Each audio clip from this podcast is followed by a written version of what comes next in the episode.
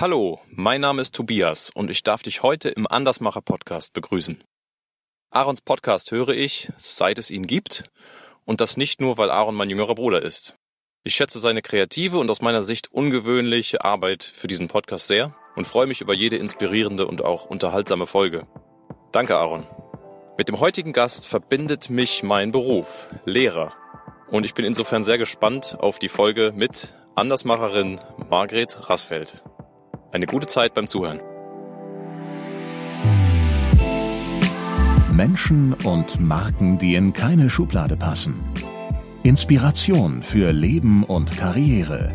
Das ist der Andersmacher Podcast mit Wirtschaftswissenschaftler, Model und Berater Dr. Aaron Brückner.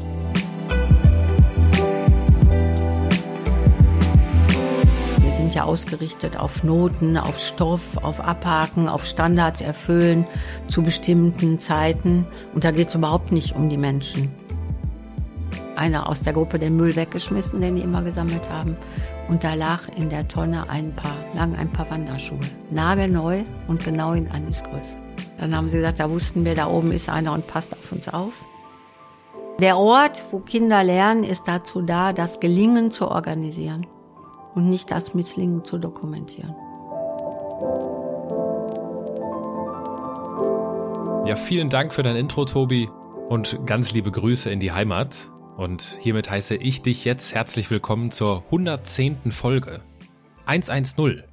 Und das passt zu meinem heutigen Gast, denn beim Blick auf unser Bildungssystem würde so manch einer gerne den Notruf fällen. Es gibt aber Hoffnung. Andersmacherin Margret Rassfeld hat ihr Leben der Zukunft gewidmet. Unseren Kindern. Nachdem die Chemie- und Biologielehrerin Schulleiterin in Essen wird, geht sie nach Berlin und ruft die mehrfach ausgezeichnete Evangelische Schule Berlin Zentrum ins Leben. In den Folgen 82 und 83 war ja Gerald Hüther hier zu Gast. Wenn er gefragt wird, Herr Hüther, welche Schule in Deutschland macht Ihnen denn Hoffnung auf eine etwas andere Bildung, dann habe ich Gerald Hüther schon häufig sagen hören, die Evangelische Schule Berlin Zentrum. In den ersten 30 Minuten zeichnen wir deswegen den Lebensweg von Margret Rassfeld nach. Anschließend, ab Minute 30, blicken wir hinter die Kulissen dieser etwas anderen Schule. Mit welchen Bildungsmustern brechen die Verantwortlichen? Welche Rolle spielt Wertschätzung im Schulalltag? Und was steckt hinter dem Schulfach Verantwortung? Meine Gesprächspartnerin ist mittlerweile im Ruhestand. Besser gesagt im aktiven Ruhestand, denn gemeinsam mit Professor Breidenbach und Professor Hüther gründete Margret Rassfeld 2012 die Initiative Schule im Aufbruch. Eine Initiative, die die angeborene Begeisterung und Kreativität der jungen Menschen unserer Gesellschaft fördert. Die Lobbyistin unserer Kinder. Ein Gespräch über Schule, Mut und Lernen. Und ob du gerade Auto fährst, im Zug sitzt, spazieren gehst, Sport machst oder auf der Couch rumlümmelst, ich wünsche dir viel Freude beim Zuhören.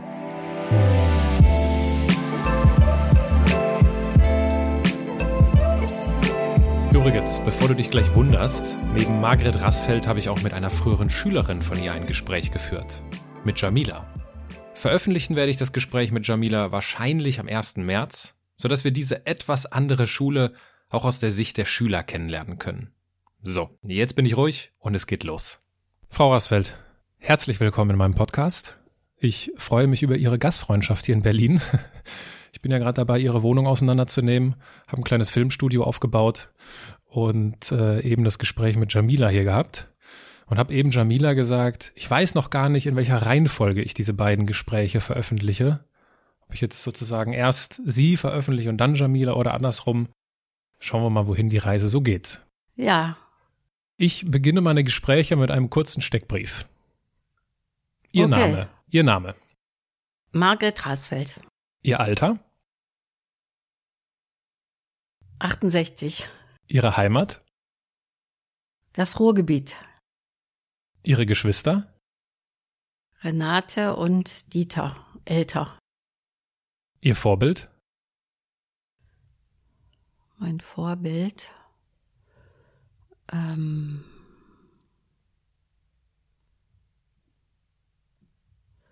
alternative Nobelpreisträger. Alternative Nobelpreisträger. Mhm. Gibt's die? Also, Nee. habe ich noch nicht von gehört. Ja, klar, unbedingt. Ich gebe Ihnen nachher ein tolles Buch mit, wo die alle drin sind. Aha, und wer fällt Ihnen da besonders ein oder ist Ihnen besonders in Erinnerung geblieben? Ja, zum Beispiel Ibrahim Abulaish. Mhm. Ich komme nämlich gerade aus Ägypten, aus Seekem, wo ja. ich vier Tage auf einem Kongress verbracht habe. Und der hat 1977, als er in der Wüste stand, die Vision gehabt, dass die Wüste zu blühenden Landschaften wird. Und diese Vision ist heute das Wunder von Seekem durch biodynamische Landwirtschaft.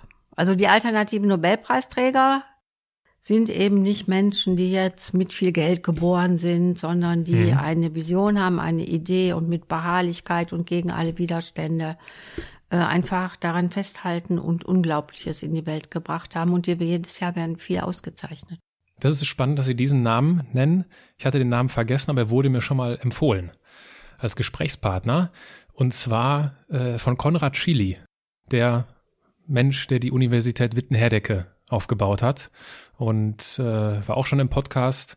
Und äh, wir haben, ich frage dann am Ende immer, ne, gibt es jemanden, den Sie empfehlen würden? Mhm. Und er hat genau diesen mhm. Mann genannt, der auch was mit Deutschland am Hut hat, der auch häufig hier ist. Ja, da ja? ist ja Demeter auch mit genau. entstanden. Der Richtig. ist aber, der Ibrahim ist leider letztes Jahr verstorben. Ach so. Ja. Oh. Aber sein Sohn Helmi führt alles gut weiter und die ganze Familie. Okay, dann kann es aber sein, dass er den Sohn meinte. Helmi kann sein. Der ist äh, Vorsitzender von Demeter Europa. Ach was. Mhm. Ja, spannend. Da muss ich, das muss ich mir nochmal genauer anschauen. Ähm, stellen wir uns vor, Sie säßen abends an einer Hotelbar. Was würden Sie trinken? Äh, stilles Wasser und Wein. Stilles Wasser und Wein. Welcher Wein denn? Ähm, einen trockenen Weißwein. Trockener Weißwein. Da sind wir äh, Geschwister im Weingeiste. Äh, stellen wir uns vor, ich säße auch dort, auch mit einem trockenen Weißwein. Und wir würden zufällig ins Gespräch kommen. Worüber würden Sie sich am liebsten mit mir unterhalten? Auch über Ihre Lebensgeschichte zum Beispiel. Oder wofür Ihr Herz schlägt. Ähm, wofür Sie sich einsetzen. Was für Sie sinnstiftend ist. Okay. Das würde ich Ihnen erzählen mhm. an dieser Bar bei zwei trockenen Weißweinen. Ich würde Sie mit Sicherheit dann irgendwann fragen, Mensch, Sie sind ja eine ganz, ganz sympathische Gesprächspartnerin hier bei dem richtigen Getränk auch noch. Was machen Sie denn so beruflich? Beruflich? Ja, das ist ganz schwierig. Also ich bin offiziell bin ich ja im, bin ich ja Rentnerin oder im Ruhestand. Ähm, ich bin so Wanderer, Wanderer, Wanderin zwischen den Welten möchte ich sagen. Also ich interessiere mich für so ganz verschiedene berufliche Zweige oder Regionen und versuche dieses alles zu verbinden. Im Kern dann ähm, Schulbildung. Mhm. Also ich, äh, ich versuche die Schulbildung in Deutschland zu transformieren. Zu transformieren. Mhm. Ich habe irgendwo gelesen, Sie bezeichnen Ihren Ruhestand als Unruhestand. Ja, aktiver Ruhestand, genau. Aktiver Ruhestand. Ja, Bildungsinnovatorin. Ja. Und das liegt daran, dass Sie äh, Lehrerin gewesen sind und als Lehrerin jetzt nicht nur den klassischen Weg gegangen sind, sondern vieles anders gemacht haben in ihrem Leben. Mhm. Und äh, unter anderem die evangelische Schule Berlin Zentrum, Zentrum genau. nicht Mitte, habe ich nämlich eben verwechselt, äh, Zentrum aufgebaut haben. Bevor wir dazu kommen und uns darüber unterhalten, was sie denn da alles so Spannendes gemacht haben, spielen wir ein kleines Spiel.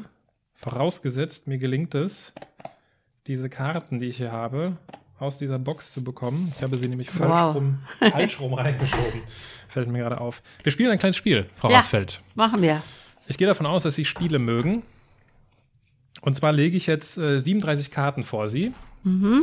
Die Personen, die uns bei YouTube zuschauen, können sich das Ganze live anschauen. Ich lege Ihnen einfach Karten hin. Ziel ist es, mhm.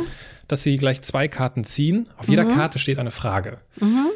Dieses äh, Sondermoment steht auf den Karten drauf. Das ist ein Startup hier aus Berlin. Und ich habe nichts mit dem Startup zu tun, aber ich kenne die Gründer. Und äh, da ich gute Fragen mag, baue ich das jetzt immer in meine Podcast-Gespräche ein. Also, Sie ziehen zwei Karten gerne nacheinander, lesen die Frage laut vor und im Idealfall beantworten Sie auch die Frage. Okay. Number one. Wir können Und erst mit der ersten anfangen. Fangen Sie ruhig mit der ersten erstmal an. Welche Herausforderung wird dich im kommenden Jahr am meisten beschäftigen? Steht hier. Mhm. Also eine der Herausforderungen vor den Schule im Aufbruch für das, also das Unternehmen, wofür ich arbeite, steht, ist es jetzt 60 Schulen in der Transformation zu begleiten und dafür brauchen die Schulen im Moment nennen wir das Transformationsbegleiter. Und eine große Herausforderung ist, wie sehen die aus? Wie müssen die ausgebildet sein? Äh, wie kann wirklich da was Neues kommen? Und vor Okay. der Frage stehen wir gerade und die wird uns noch ein Jahr beschäftigen. Schule im Aufbruch ist sozusagen das Vehikel, mit dem Sie Ihr Konzept, wie Sie die Evangelische Schule Berlin Zentrum aufgebaut haben, versuchen zu verbreiten, richtig? Ja, ich würde es ein bisschen ähm, allgemeiner fassen. Also Schule im, also die Evangelische Schule Berlin Zentrum ist jetzt kein äh, skaliertes Modell. Okay. Ist jetzt kein Waldorf oder Montessori, aber es gibt bestimmte Werte, bestimmte Haltungen, die bedeutsam sind. Und da können Schulen sehr individuell mit umgehen. mhm. Und Schule im Aufbruch ist tatsächlich äh, eine Initiative, eine Bewegung, die Schulen da, die Schulen dabei unterstützen will, sodass eine Bottom-up-Bewegung in Deutschland sich bilden kann und dass Schulen ermutigt werden, vernetzt werden und so weiter. Und das ist eine, wenn Sie sagen, das ist eine Bewegung, ist das ein Unternehmen? Sie sagten auch, es ist ein Unternehmen. Ist das jetzt gemeinnützig oder Mhm. Ja, es gewinnorientiert? ist eine GmbH. Okay. Mhm. Okay. Kommen wir vielleicht noch drauf. Was ist dein Lieblingsgegenstand, den du besitzt? Oh, schwierige Frage, so ähnlich wie mein Vorbild. Äh, Lieblingsgegenstand, den ich besitze. Ach, ich liebe alte Kerzenleuchter. Alte Kerzenleuchter. Eine originelle Antwort. Ich schaue mich mal hier um, wie viele alte Kerzenleuchter ich sehe. Auf die Schnelle jetzt nicht so viele. Im Nachbarzimmer. Im, Im Nachbarzimmer also. Alte Kerzenleuchter. Äh, Frau Rasfeld, äh, wenn wir jetzt tiefer einsteigen in Ihren Werdegang, in Ihre Mhm. Biografie, dann fangen wir am besten einfach mal vorne an. Wie viel Schule im Aufbruch steckte denn in der siebenjährigen Margret?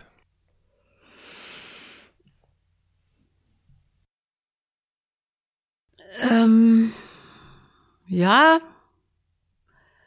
da steckte schon einiges drin.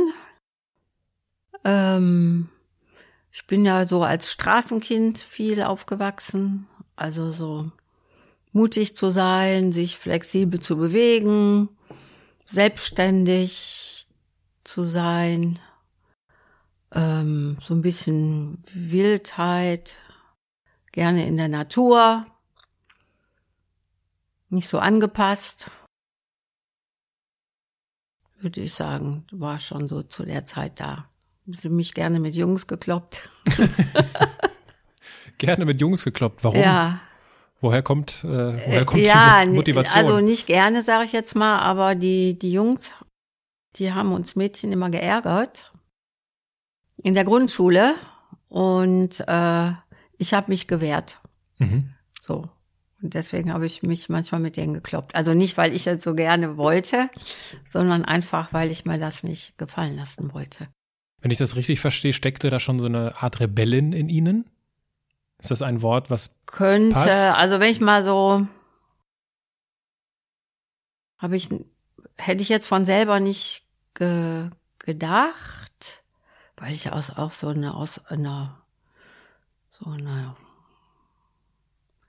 Familie komme, wo nicht so viel rebellerisch war, aber oder uns es, ja, ich würde es jetzt so sagen. Mhm. Familie ist das richtige Stichwort. In, woher kommt denn, woher kommt das? Haben Sie sich schon mal gefragt, also kam das eher so aus, aus von der Vaterseite oder von der Mutterseite? Woher kommt dieses rebellische Momentum? Also ich glaube, äh, Re Re Rebellion gegen meine Mutter, Mhm. die, also die ist eigentlich erst später dann auch richtig ausgebrochen, aber äh, meine Mutter war- sehr angepasst und es ging immer nur darum, was die anderen Leute denken. und dass man sich richtig zu benehmen hat und was man sagt und so weiter.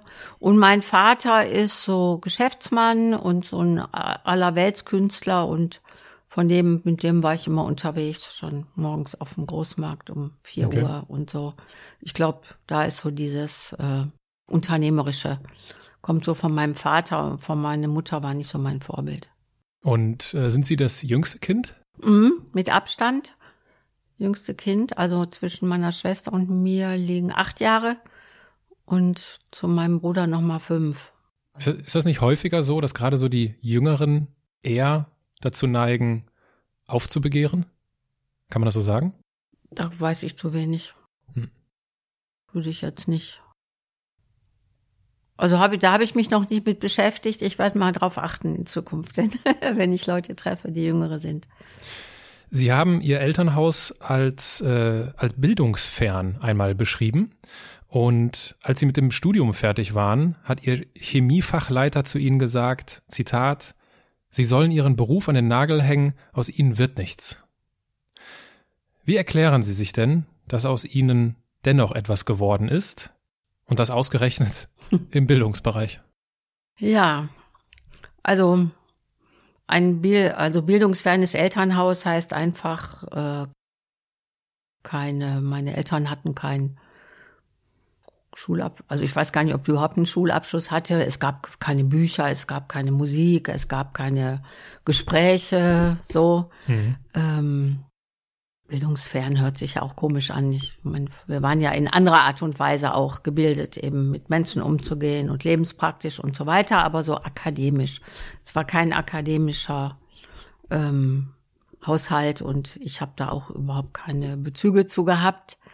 Und ja, also ich habe ja, ähm, also ich wollte immer Lehrerin schon werden, aber ich mhm. weiß nicht warum. Wann fing das denn an? Ja, wenn mich jemand gefragt hat, so in der, wenn du vielleicht elf bist oder so, ich habe immer gesagt, Entwicklungshelferin, so hieß das früher, oder Lehrerin. Mhm. Keine Ahnung, ich vielleicht Entwicklungshelferin, weil, weil der Pass, weil der Kaplan mein Vorbild war und ich da mich auch viel damit befasst habe, mit Ungerechtigkeit. Schon so ein bisschen zumindest. Und Lehrerin, keine Ahnung. Das hatte ich so in mir, ohne darüber nachzudenken. Hm. Ist jetzt ja nicht so der prädestinierte Beruf, um auszubrechen. Nee. Ähm, das ist richtig. Ich habe mir auch schon öfter überlegt, wenn ich woanders gelandet wäre, was da so alles passiert wäre. Aber ich bin Lehrerin geworden. Also irgendwie schien das in mir zu stecken. Ich bin ja auch eine etwas andere geworden.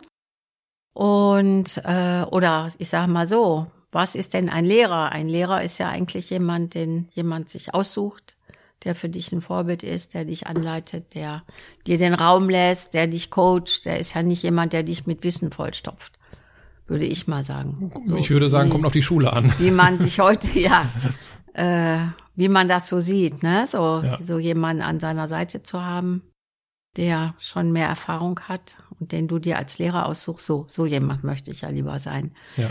Und äh, wir haben auch schon in meinem Studium haben mir so meine Freunde immer gesagt, du wirst mal Schulleiterin. Und ich habe immer gedacht, die spinnen. Also hm. ich selber hatte das gar nicht so in mir. Ich habe immer die spinnen. Aber es ist dann ja doch so geworden. Und ich habe, also dadurch, dass ich Chemie und Biologie studiert habe und ja schon sehr früh gab überhaupt gar keine Pädagogik vor. Mhm. Heute hat man vielleicht auch im Chemie- und Biologiestudium etwas Pädagogik, aber ich war völlig unbedarft da. Und äh, 68 oder nee, warte, wann war ich fertig? 77 ähm, gab es einen ähnlichen Lehrermangel wie heute. Und dann wurden einige direkt in Schulen geschickt, ohne diese Referendariatszeit. Mhm. Da gehörte ich zu ich weiß nicht, ob es ein Auswahlverfahren gab oder los oder whatever. Auf jeden Fall bin ich sofort in die Schule gekommen, ohne Ausbildung und habe dann Klassen gehabt und habe dann das gemacht, was ich so für richtig hielte. Und ich glaube, das hat mich vor dem Chemielehrer dann gerettet, weil ich schon ein Jahr gute Erfahrung hatte. Ja. Und dann kommt der, Das waren schon so Leute, vor denen wir ein bisschen gezittert haben, da unsere Ausbilder. Und da musste man für jede Unterrichtsstunde, die man vorführte, musste man 15 Seiten ähm, Überlegungen abgeben und die gesellschaftliche Relevanz dann von diesem Unterrichtsgegenstand und und und. Das habe ich gehasst. Und äh, ja, und dann kommt er noch und sagt, ich soll meinen Beruf an Nagel hängen. Ich weiß nicht, was mit mir passiert wäre, wenn ich nicht vorher schon ähm, Erfahrung gehabt hätte. Ich dann, hatte auch schon mal in der Schule eine Jugendgruppe, solche Sachen hat, also ich hatte eigentlich schon gute Erfahrung mit, äh, mit Jüngeren. Und was äh, ist dann dazwischen passiert, zwischen dieser Aussage und dem glücklichen Fall, dass sie schon genügend Selbstbewusstsein, wenn ich das so sagen kann, gesammelt hatten, zu sagen, nee, dem, das stimmt nicht, ich kann hier trotzdem was werden, bis zu dem Zeitpunkt, wo sie Schulleiterin werden. Man wird jetzt ja nicht Lehrer und wird direkt ja. Schulleiterin. Ne? Also ist dann so ge gewesen, dass ich fertig war mit meinem, also ich war dann ausgebildete Gymnasiallehrerin für Chemie und Biologie und bin dann in Essen auch an ein Gymnasium gekommen, an ein ehemaliges Junggymnasium. Das war sehr speziell. Da war so die Hälfte der Lehrer waren so Kriegsveteranen. Da herrschte mhm. ein sehr rauer Ton. Äh, es war schon koedukativ, aber es gab auch noch so die letzten reinen jungen Klassen. Und was mich noch geprägt hat, ist, ich habe dann eine Zusatzausbildung gemacht oder mehrere in ähm, themenzentrierter Interaktion, in Kunst- und Gestaltungstherapie und solchen Dingen. Also ich habe dann spät mich auch, ähm, nicht spät, aber nach meinem Studium erst, also im Beruf schon, mich so psychologisch weiter qualifiziert, auch an mir selber sehr viel gearbeitet und äh, das Ganze dann immer auch in den Unterricht fließen lassen und habe so mh, mm, sehr viel mit Klassen am Klassenklima gearbeitet. Da mhm. kam dann plötzlich ziemlich viel raus. Ich bin mit dem Fach Biologie kannst du ja auch über bestimmte Themensetzungen kann man ja auch viel stärker in so eine persönliche Ebene kommen. Ja, und ich war damals ja noch junge Lehrerin. Wir hatten einen ziemlich äh, speziellen Schulleiter. Der war so total reserviert. Keiner traute sich in seinem Büro. Ja, und dann habe ich dann gefragt, ob ich jetzt mal mehrere Wochen etwas anderes machen kann, was ich nicht benote. Und dann habe ich mit den Klassen gearbeitet. Und dann habe ich gesagt, jetzt müssen wir was machen, was ich benoten kann. Und so. Aber so hatte ich einen ganz engen okay. Draht zu den Schülerinnen und Schülern. Und äh, als in einer Klasse, wo keiner mehr reingehen wollte, ähm, die letzte reine Jugendklasse, als dann plötzlich auf dem Tisch lag, fünf Sitzenbleiber haben angesagt, jeden Lehrer bis zur Weißglut ärgern, wenn du das nicht machst, wurdest du mit Gürteln verprügelt auf dem Heimweg. Und äh, einer hat geklaut und hat das alles verhökert und und und. Und als das alles auf dem Tisch lag, da kam ich dann mit meinem, jetzt müssen wir etwas machen, was ich benoten kann. Und daraus ist dann eine private Selbsterfahrungsgruppe für Jungs geworden. Mhm. Und da habe ich auch viel gelernt. Die ist sechs, sechs Jahre waren, war, waren wir eine Gruppe sozusagen. Jede Woche kamen die. Und da habe ich total viel gelernt, was Jugendliche bewegt, wie auch gerade Jungs so, so den Macher vorspielen und in Wirklichkeit sehr verunsichert sind. Und ja, und dann hatte, habe ich gedacht, eigentlich müsste man so etwas etablieren, weil es war so viel Interesse, dass immer mehr in so eine Gruppe wollten. Und ich hatte hinter nachher ähm, ich glaube, die Hälfte der Schüler dieses Gymnasiums in solchen Gruppen habe ich ein Stadtteilprojekt rausgemacht, wo das wurde auch unterstützt vom Ministerium. Also immer, wenn in der Schule etwas verboten werden sollte, weil die so ein bisschen außer der Reihe war oder ein bisschen sehr außer der Reihe, dann haben wir entweder einen Wettbewerb gewonnen oder wie da hat das Kultusministerium gesagt, herausgehobenes Vorhaben, Geld gegeben. Ich hatte noch ein paar Stunden Entlastung bekommen. War immer in letzter Sekunde kam dann so der Himmel, mhm. der Engel, ne? Und äh, warum erzähle ich das jetzt? Ach so, und dann habe ich erst gedacht, und ich habe viel ökologisch auch gemacht. Einen riesengroßen Schulgarten mit Bio-Gärtnern mhm. und so weiter.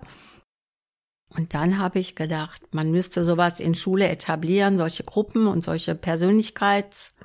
Ähm, und dann habe ich gedacht, nein, die Schule muss sich so aufbauen, dass es gar nicht notwendig ist. Also erst habe ich ökologisch gedacht, dann habe ich dieses Persönlichkeitsbildung, was es da noch so an Extras geben sollte. Und dann ist das so eingeflossen in ein neues Modell von Schule, wo du automatisch daran arbeitest.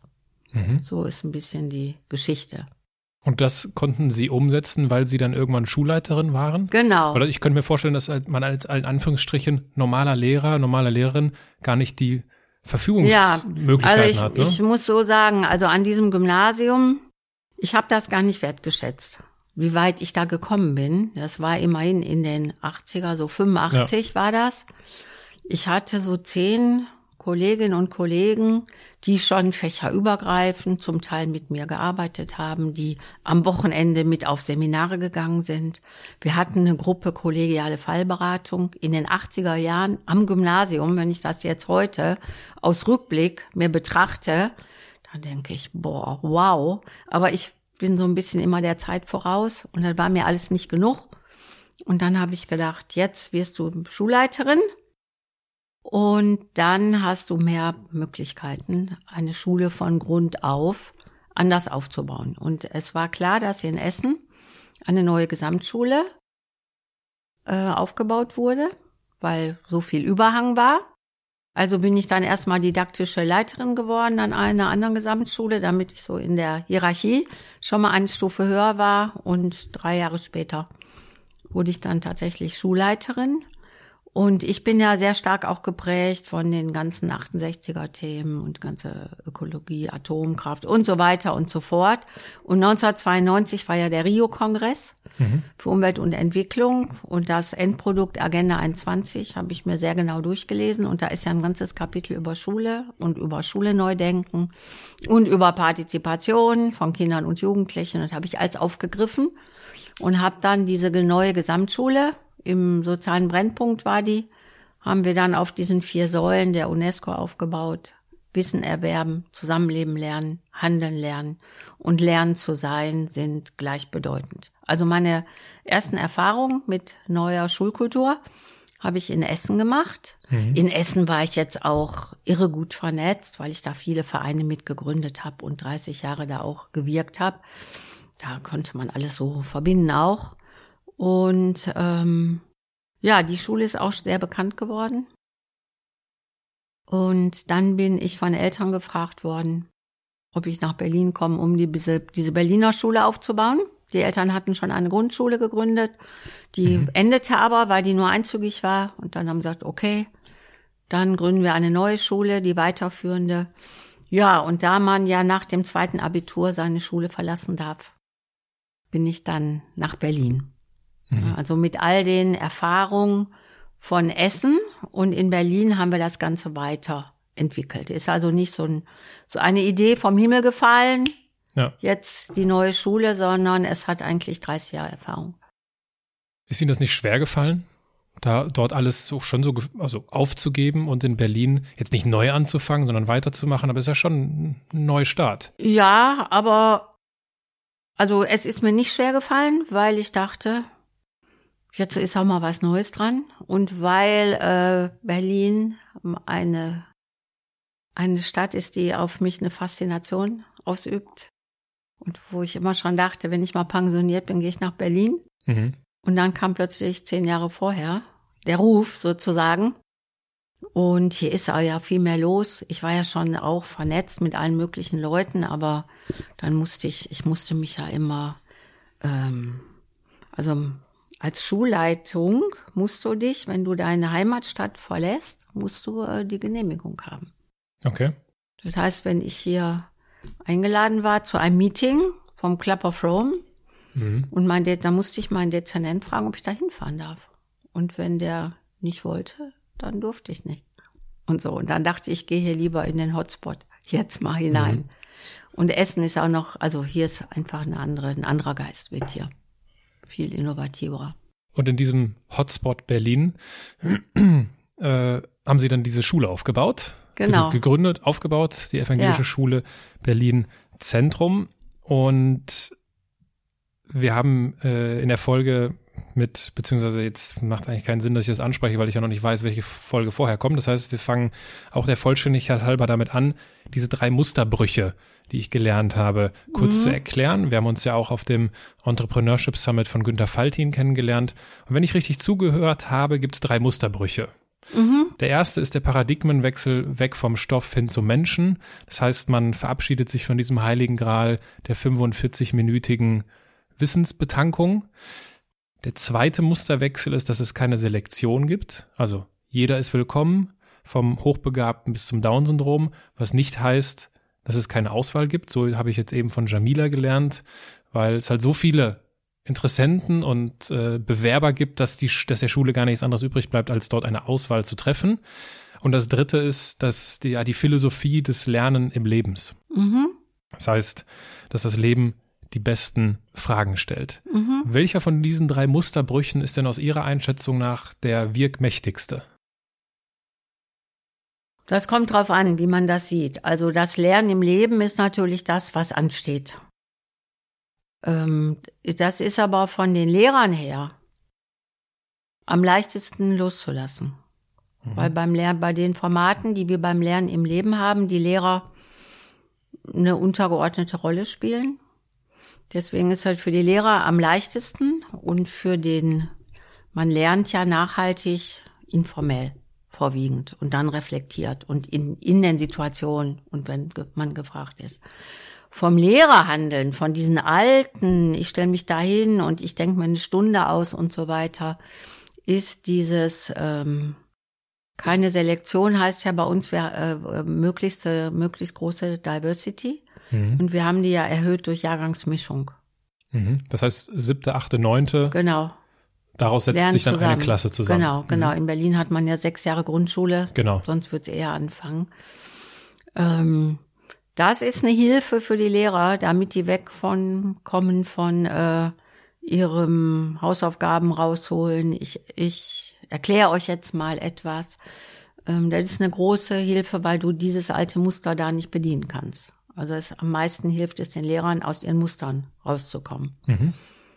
Und da der Mensch im Zentrum, das ist ja der, der Musterbruch mit dem System. Mhm. Ne, wir sind ja ausgerichtet auf Noten, auf Stoff, auf Abhaken, auf Standards erfüllen zu bestimmten Zeiten. Und da geht es überhaupt nicht um die Menschen.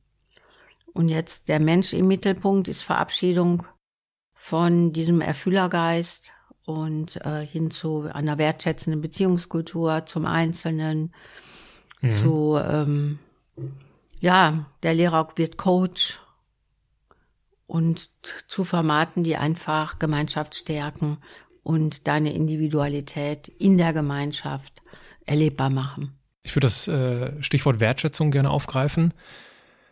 Sie wurden in einem Interview einmal gefragt, Zitat, welche Rolle spielt Lob bei dieser Schule? Ihre Antwort, ja, das ist total wichtig. Und dann der Interviewer fragte nach, macht das eigentlich was im Kopf? Also macht Lob eigentlich was im Kopf? Und ihre Antwort war, im Herzen macht das etwas. Das fand ich eine, das fand ich eine schöne Antwort. Was passiert denn in unserem Herzen, wenn wir gelobt werden?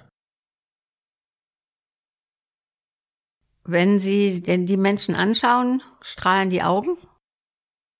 äh, lächeln. Du fühlst dich gesehen, anerkannt, geschätzt. Jemand hat mitbekommen, was du gemacht hast. Jemand ähm, freut sich da auch drüber. Also ich lobe ja nicht jemanden, weil ich ihn abwatschen will, sondern weil mich etwas auch berührt hat. Und äh, du merkst, dass, dass ich etwas tue, hat Wirkung. Also wenn du Dinge tust und nie, es wird überhaupt nicht gesehen und es hat gar keine, gar keine, ähm, wie soll ich sagen, im System ist halt so die Randgeschichte, dann lassen es manche auch. Ne? Und Lohm ist einfach anerkennt, also gesehen zu werden, anerkannt zu werden, ähm, ist ja eine Quelle der Motivation auch. Das mhm. wissen wir ja auch. Und Wie, bei, diesem im Gleichschritt und jetzt schlagt mal euer Buch auf und also damit ist jetzt nicht gemeint, solche Smileys zu verteilen. Mhm. Schön, du hast alle zehn Aufgaben wunder, wunderbar gemacht. In der vorgegebenen Zeit kriegst ein Smiley. Ja, also nur eine andere Form von Note quasi. Ne? Genau, ne? sowas nicht, ne, sondern wirklich. Ähm, wie äußert sich das denn? Also wie kann man, ich kann mir vorstellen, dass sich viele, dass viele unserer Zuhörer oder Zuschauer sich fragen, ja, wie, hä, wie sieht das denn jetzt aus in der Schule? Ach so, ja. Also die Wertschätzung findet auf verschiedenen Ebenen statt. Erstmal ist so eine übergreifende Ebene. Ähm, trauen wir jedem jungen Menschen zu, dass er lernt, sich selbstständig Wissen anzueignen? Jedem. Und bei manchen dauert es etwas länger, aber jedem trauen wir das zu. Dann haben bei uns die Lehrer, also die Schüler haben bei uns alle einen persönlichen Coach. Die Lehrer haben nur wenig Klassen, verbringen mit denen viel Zeit und haben 13 Jugendliche, die sie coachen und eine Wertschätzung ist, jede Woche hat mein Lehrer für mich Zeit. Mhm. Jeder Lehrer kriegt zwei bezahlte Stunden für dieses wichtige Thema Wertschätzung, Coaching, ähm, Begleitung. Ist auch eine hohe Form von Wertschätzung. Weil sonst, Lehrer haben ja nie Zeit. Das liegt am System, ja. nicht an den Lehrern. Das dritte ist zum Beispiel bei Herausforderungen. Wir schicken die alle raus. Drei Wochen in die Wildnis und trauen ihnen zu, dass sie das meistern. Und wenn sie noch jünger sind, haben wir dieses Schulfach Verantwortung. Also jeder übernimmt eine verantwortliche Aufgabe im Gemeinwesen. Auch selbstständig Besuch, gesucht, selbstständig ähm, durchgeführt. Es sind alle hohe Formen von Wertschätzung. Du bist wichtig, du zählst, auf dich kommt es an. Mhm. Wir trauen dir das zu. Und dann gibt's diese besonderen Formen noch von Loben oder sich bedanken, kann man ja auch sagen. Ähm, das kann das einmal im, im Klassenrat gibt's öfter solche Wertschätzungsrunden und dann die Schulversammlung. Und die Schulversammlung ist einmal die Woche. Da versammelt sich die ganze Schule, also je nach Schulgröße. In meiner alten Schule in Essen waren wir fünfzügig, da hätten sich nicht alle versammeln können. Da hatten wir immer zwei Teams. Ne? Aber bei uns passte das, Sekundarstufe 1. Fünfzügig heißt? Und zwei, fünf, fünf Parallelklassen. Genau, fünf A, B, C. Genau, ja. wir, sind, wir sind ja dreizügig und wir fangen ja erst in der siebten an in Berlin. Also ja. unsere 350 passen in unser wunderbares Forum. Früher war es die Turnhalle, Forum ist natürlich schöner. Ja, und da geht's eben darum, äh, auch das öffentliche Sprechen zu lernen, also nach vorne zu gehen, sich hinzustellen, auch mal Kritik zu äußern, Vorschläge zu machen. Mhm. Ähm, du lernst da auch Zivilcourage und mutig zu sein, aber auch den Raum zu geben, das getrennt auch davon, ist immer ein Punkt in der Vollversammlung. Ähm, du kannst jetzt dich bei jemandem bedanken oder jemandem loben. Und das könnte zum Beispiel sein, ähm, ich möchte den Markus loben, der hat mir letzte Woche Bruchrechnen so super erklärt.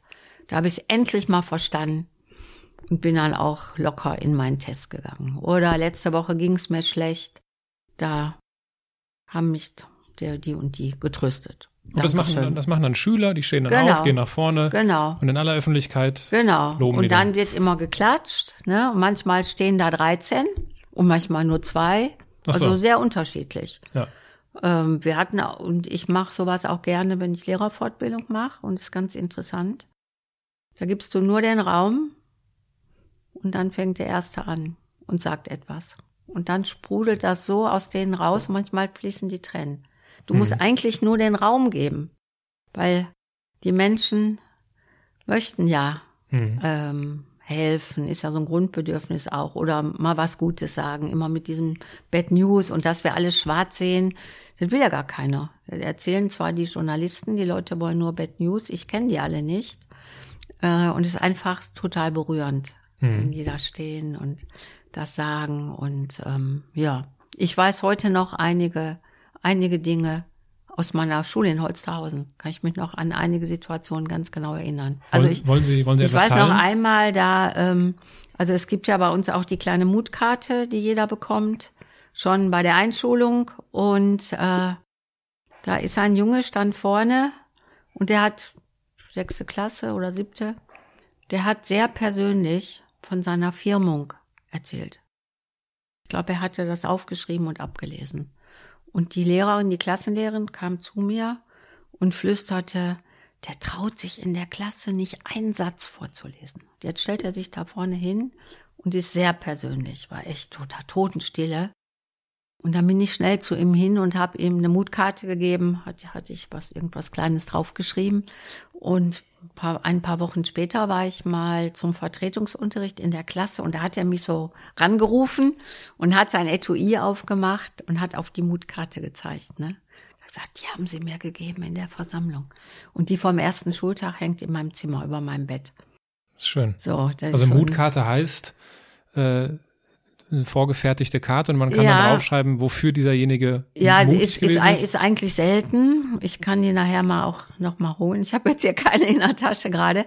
Ähm, ist so ein kleines Kärtchen, so ein bisschen wie eine Scheckkarte. Die ist sehr schön auch vom Design und da ist auf dem Seil oben ist so ein Männchen in Balance. Und am Anfang, das ist das, das Titelblatt von einem Buch, was Kinder geschrieben haben zum Thema Mut. Mhm. Und ich durfte das benutzen. Und durch einen kaputten Scanner und so weiter ist daraus so ein kleines Kunstwerk geworden von den Farben her. Und am Anfang haben wir, wir haben ja auch immer für Zivilcourage ausgezeichnet in Essen. Mhm. Und dann hast du eine Mutkarte gekriegt. Und nach kurzer Zeit haben wir gesagt, wir geben die schon als Vorschuss. Ne? Du, jeder kriegte eine Sonnenblume. Anlachen statt Auslachen war das Motto. Mit dem Herzen sehen, mutig sein, das zweite Motto. Und das dritte Motto heißt Taten statt Warten. Und die hängen alle zusammen. Und dann gehst du quasi, kriegst du am ersten Schultag eine Sonnenblume, die Mutkarte und ein ähm, Symbol für Taten statt Warten und gehst mit dem Schulprogramm in der Tasche nach Hause. Ja, und ich kenne viel. Und dann habe ich die am Anfang gedruckt, einlaminiert, ausgeschnitten und irgendwann habe ich die in 50.000er Marge drucken lassen. Hinten steht drauf Mut zum Träumen, Mut zur Verantwortung. Ja, und es sind schon über 200.000, sind schon verteilt. Ich nehme die auch immer mit auf Konferenzen und sehr oft begegnen mir Leute, ich kenne die gar nicht, die sagen dann, ah, sie habe ich von Ihnen habe ich mal eine Mutkarte gekriegt vor fünf Jahren, holen Ihr Portemonnaie raus. Die Ja. habe ich immer bei mir und so weiter. Also die ist richtig, ein richtig guter, guter Anker. Genau. Und manchmal kannst, habe ich eben, oder auch Kollegen, wenn was Besonderes passiert ist, kannst du noch mal eine geben. Ich weiß noch, wir haben einen Austausch mit der Ukraine. Und da melden sich dann Kinder, die mitfahren wollen. Mhm. Und abends war eine Mutter da und sagte, ach, ihre Tochter hätte solche Angst. Die hätte sich gemeldet, aber jetzt hätte sie doch richtig Muffensausen, wenn es übermorgen in die Ukraine geht. Und da habe ich dem Kind am nächsten Tag eine Mutkarte gegeben, Ukraine draufgeschrieben. Und die wirkt dann einfach. Wahnsinn. Die wirkt, ja. Ja, Ganz einfach eigentlich. ja, ne? ganz einfach. Ganz einfach. Äh, jetzt könnte ich mir vorstellen, dass uns Leute aber auch zuhören oder zusehen und sagen, ja gut, aber wir wissen ja alle, dass es auch so Schüler gibt, die sich über sowas lustig machen, die das nicht ernst nehmen. Wie wird denn damit umgegangen? Also das ähm, beim Loben, jemand das nicht ernst nimmt, ist pass passiert äu äußerst selten. Mhm. Ich, ich glaube, ich kann mich an gar nichts erinnern. Was schon mal passiert ist, dass ein Schüler lacht, wenn äh, einer was auf der Bühne vielleicht vorstellt oder Mhm. so. Ähm, die, mit denen wird sofort öffentlich gesprochen. Ja. Ja. Wie sieht Ja, das aus? aber jetzt nicht Also, so vorgeführt, sondern, äh, sondern ähm, da lacht einer, man darf da ja nicht drüber hinwegsehen. Mhm. Kann, also ist ja ein Auslachen. Ja, Dass ich dann vielleicht, äh, je nach Situation ist dann auch unterschiedlich, Ja. aber vielleicht mit denen auf, de, also erstmal sage ich, wenn es jetzt ein Auslachen ist, no go. Ne? Wenn du, wenn du was hast, sachlich, steh auf, komm auf die Bühne. Auslachen ist so wie beschämen, ist hier nicht. Und dann machen wir vielleicht mal auf der Bühne ein kleines Gespräch, generell, ähm, was passiert, wenn ein, wenn man ausgelacht wird oder so. Aber ist ganz, ganz, ganz selten. Und mit der Mutkarte hat noch nie einer gelacht. Die Mhm. finden ja alle toll, wenn sie eine kriegen. Ja, Mut gehört ja auch bei diesen Herausforderungen dazu. Und Ja. Sie sprachen eben die unterschiedlichen Formate an. ja. Äh, vielleicht können Sie das einmal kurz skizzieren, wie das äh, funktioniert. Also ich kann mal anfangen mit dem Schulfach, also Fach jetzt in Anführungsstrichen, mit dem Format Verantwortung. Genau, das, ist- also das ist ja schon äh, Wahnsinn an sich, dass es ein Ja. Schulfach gibt, was Verantwortung Ja, heißt. ich erzähle jetzt mal kurz, wie das entstanden ist. Das feiert nämlich dieses Jahr seinen 20. Geburtstag. Herzlichen Glückwunsch. Und äh, in diesen äh, vier Säulen der UNESCO steht ja auch Lernen zu handeln. Mhm. Und handeln lernst du ja nicht am Schultisch. Für Handeln musst du ja rausgehen in die Gesellschaft, etwas tun. Und ähm, in Essen war natürlich klar, jeder Schüler kannte unser Schulprogramm, kannte die vier Säulen der UNESCO, wusste, welche Herausforderungen es gibt und so weiter. Wir haben da ja äh, grundsätzlich sehr stark dran gearbeitet und wir hatten da schon ähm, einen Projekttag in der Woche und da haben wir immer geschaut, was können wir tun fürs Gemeinwesen, wo, wo sind Herausforderungen, wie können wir uns einbringen. Und dann kamen die Sechsklässler, so die sind ja so elf, und sagten, Frau Rasfeld, eigentlich brauchen wir ja doch gar keinen Lehrer dafür. Wir können auch alleine gehen. Und dann große Unruhe bei den Erwachsenen. Ja, die sind viel zu klein. Vielleicht, wenn die in der zehnten Klasse sind und die, wir sind nicht zu klein. Ja, und dann haben wir das Schulfach Verantwortung kreiert. Ein Nachmittag kriegst du geschenkt und suchst dir eine verantwortliche Aufgabe im Gemeinwesen. Und haben dann verabredet, dass sie das machen und dass wir die Erwachsenen gehen die besuchen, die Klassenlehrer gehen die besuchen oder bei uns jetzt die Tutoren. Und dass wir danach entscheiden, ob die zu klein sind oder nicht. Mhm. Und nach dem Jahr war vollkommen klar, genau das richtige Alter. Und man kann es schon in der Grundschule machen, nur da muss man ein bisschen mehr mit Aufsicht schauen und gucken, was sind angemessene Projekte. Ja, und so entstand äh, Verantwortung, endet dann jedes Jahr mit einem Verantwortungsfest, wo die wo die alle ihre Projekte vorstellen, wo ein wichtiger Redner kommt und so weiter. Ja, und das hat schon so seine, seinen Ansteckungseffekt gehabt. Ich würde mal so sagen, an die 400 Schulen machen jetzt Verantwortung. Mhm. Also auch ganz normale Schulen, aber Verantwortung macht etwas schon alleine, wenn du plötzlich im Stundenplan Verantwortung stehen hast. Ne? Und jetzt kommt es ja wieder darauf an, den jungen Menschen zuzutrauen, dass sie tatsächlich sich selber was suchen und so weiter. Mhm. Einige brauchen Hilfe, aber viele kommen schon an die Schule, bei den Essen genauso wie jetzt in Berlin.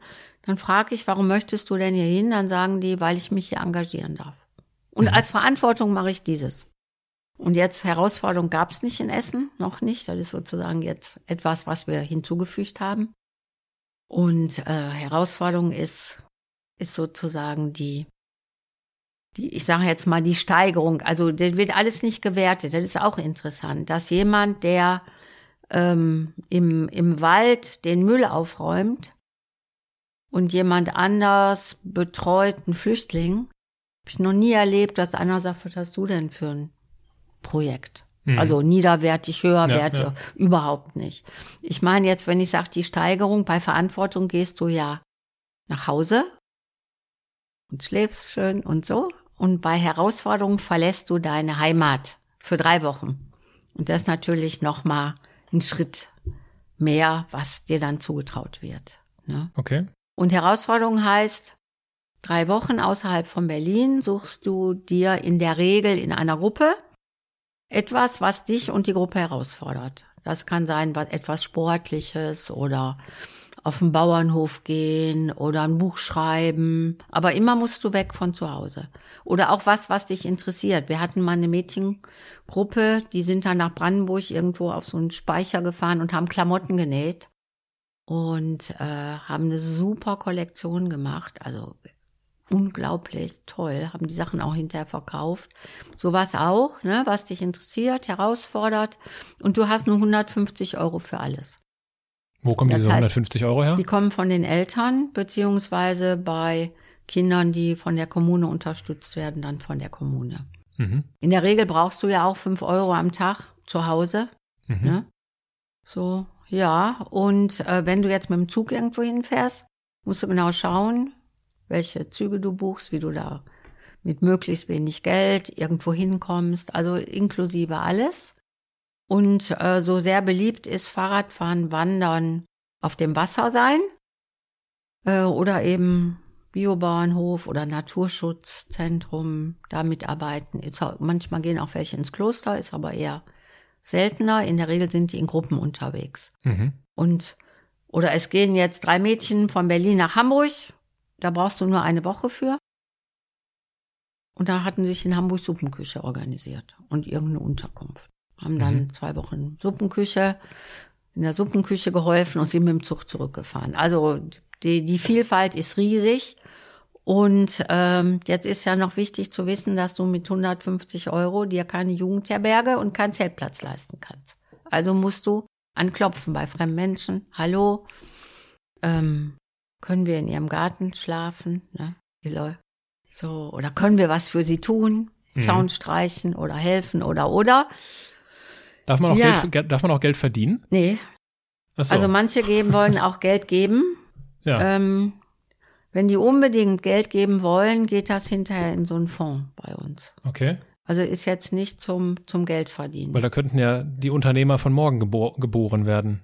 Ja, du könntest natürlich, äh, also es gibt, äh, gab auch schon Herausforderungen, da sind die mit mehr Geld zurückgekommen. Die haben Straßenmusik gemacht und Ja, so. genau, sowas meine ich. Äh, aber wir haben jetzt so, und die kommen ja manchmal auch beim ersten Mal, sind die so sparsam, weil sie überhaupt nicht einschätzen können. Ja. Wie ist das? Ähm, bringen die Geld mit zurück? Und dann haben wir eben erlebt, dass welche extra sparsam sind, damit sie sich, wenn sie zurückkommen, Geld haben, um Klamotten zu kaufen und so weiter. Ach Und so. da wurde natürlich immer besprochen.